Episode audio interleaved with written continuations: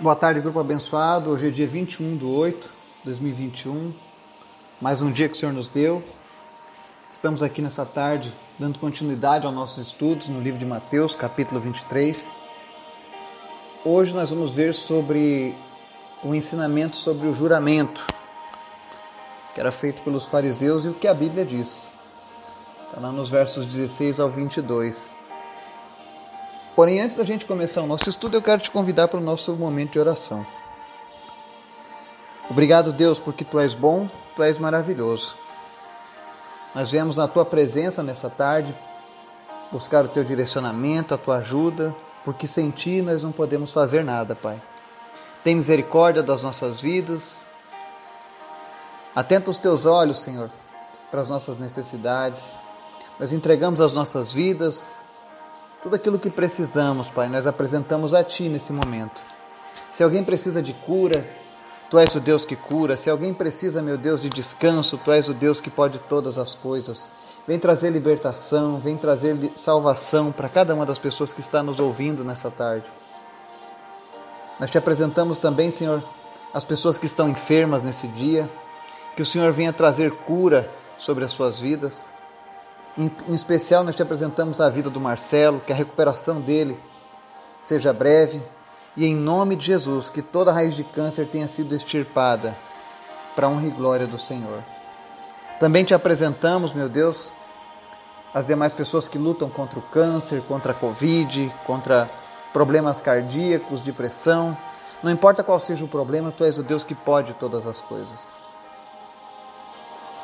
Pedimos também, Senhor, que tu estejas tomando conta da vida do Laurindo. Concede a ele, Deus, oportunidades para te conhecer, para te servir. Restaura, Deus, a saúde mental, restaura a saúde do corpo. Traz ele de volta, Deus, para sua família e que ele possa, Deus, te conhecer. Que ele possa, Deus, te escolher como Senhor e Salvador da vida dele.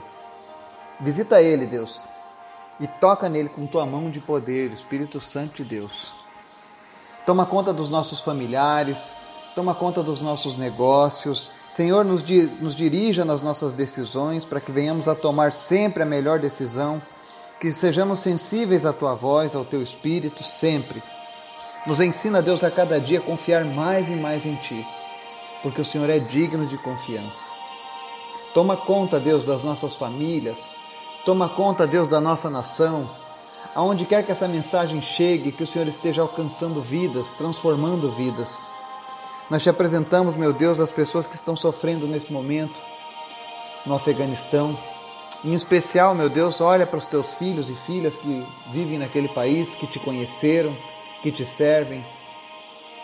Se é da tua vontade, Deus, livra eles da perseguição, mas que de maneira alguma, Deus, eles venham retroceder na fé. Fortalece a fé do teu povo nesse momento, Pai. Que a tua igreja se coloque de prontidão em oração uns pelos outros, Pai. Em nome de Jesus. Pois tu tens o poder, Pai, para transformar aquela nação. E nós apresentamos eles a ti. Também te pedimos nessa tarde, Senhor, nos ensina, fala conosco, nos confronta, nos tira da zona de conforto, nos leva mais próximos de ti, Senhor que nós não venhamos a nos dar por satisfeitos em nossa caminhada, mas que todos os dias a gente venha desejar mais e mais a tua presença. Usa, Senhor, cada pessoa deste grupo para que ela seja um canal de bênçãos onde quer que ela esteja, para que ela possa ser sempre boca do Senhor, Pai, para aqueles que precisam ouvir a tua voz. Fala conosco nessa tarde, Senhor, em nome de Jesus.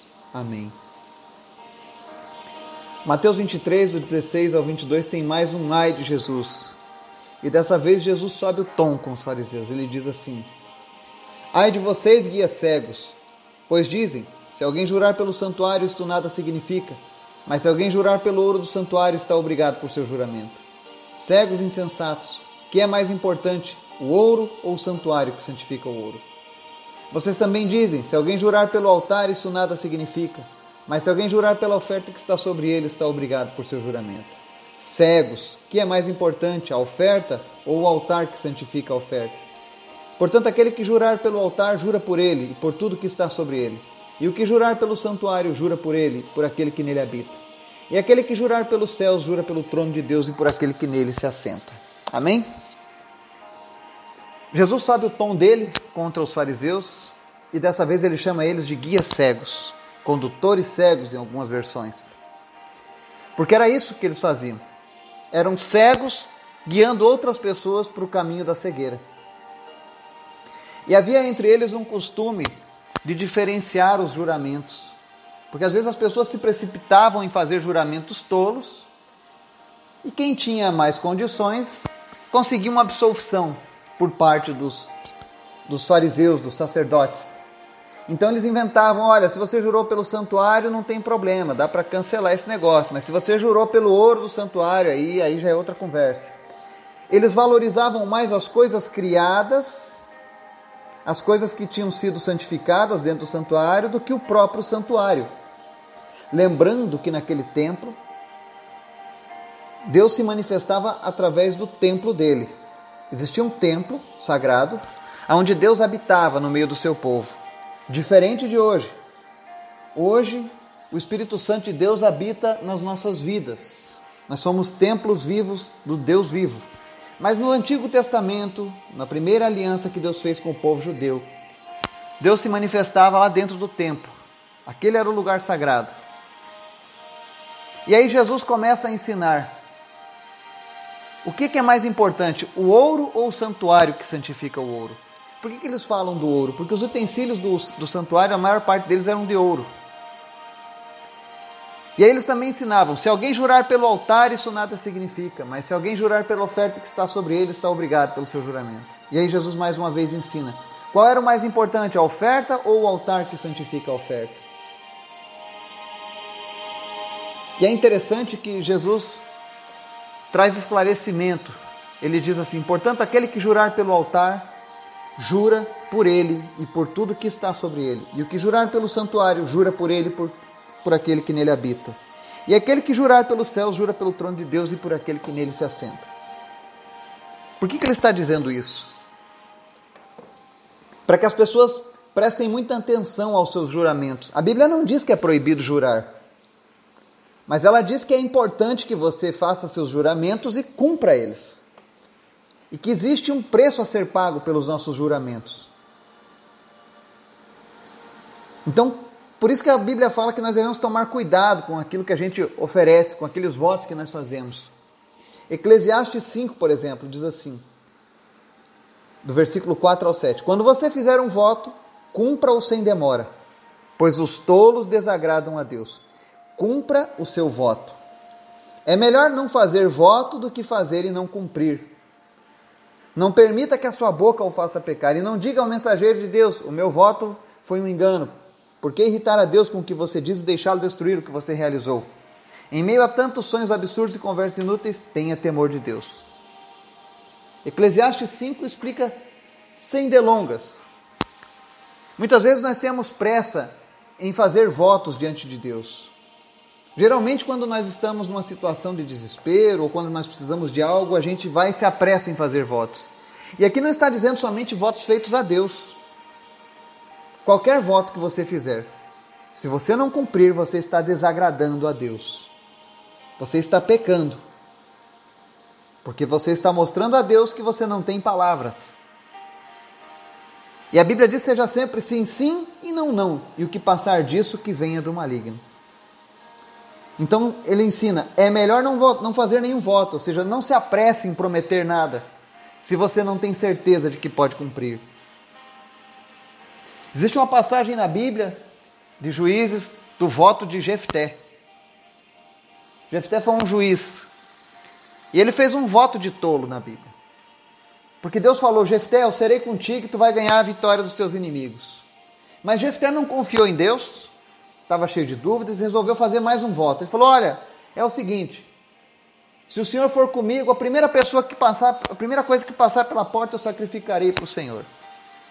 E aí o Jefté foi para a batalha. Deus não pediu para ele fazer aquele voto. Foi um voto de tolice.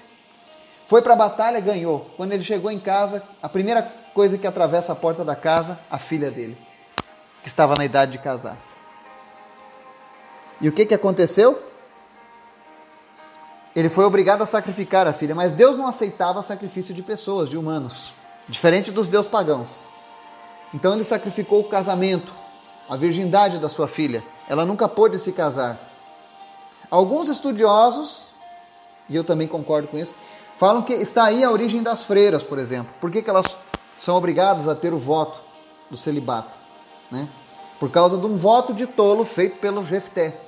Quem acabou pagando o preço foi a sua filha. Então não se apresse em fazer votos diante do Senhor. Se você não tem condições de cumprir o seu voto, não faça. Porque se você fizer algum voto, se você prometer alguma coisa e não cumprir, você estará pecando diante de Deus, porque você estará quebrando uma promessa. Na época dos fariseus, eles procuravam um sacerdote para tentar dar um jeito de amenizar, e aí os sacerdotes dividiam, e algumas coisas eram mais importantes do que outras, mas Jesus fala: olha, quem jura pelo altar, jura por tudo que está sobre ele. Quem jura pelo santuário, jura por tudo aquele que nele habita. E ele fala uma coisa importante: aquele que jurar pelos céus, jura pelo trono de Deus e por aquele que nele se assenta. Então, se você jurar alguma coisa pelos céus, saiba que você está colocando Deus nesse teu juramento. E na época de Israel, se você fizesse um juramento e não pagasse o seu juramento, você estaria proibido de fazer novamente esse juramento. Então, não se apresse em jurar, não se apresse em prometer algo que não foi pedido. Cumpra os seus votos diante de Deus. Porque se você não fizer isso, você estará falhando, você estará pecando. Então evite isso. Eclesiastes encerra dizendo: tenha temor de Deus. Tenha temor de Deus. Que o Espírito Santo possa te ajudar te auxiliar, te dar direcionamento em todas as suas promessas e votos. E se você tem alguma promessa que você fez a Deus ou a alguém e não cumpriu, cumpra a promessa. Pois senão você está em rebeldia, você está pecando. Olha o que diz lá, verso 6: Não permita que a sua boca o faça pecar, e não diga ao mensageiro de Deus: O meu voto foi um engano. Por que irritar a Deus com o que você diz e deixá-lo destruir o que você realizou? Que o Espírito Santo fale ao teu coração e te dê um restante dia abençoado, em nome de Jesus. Amém.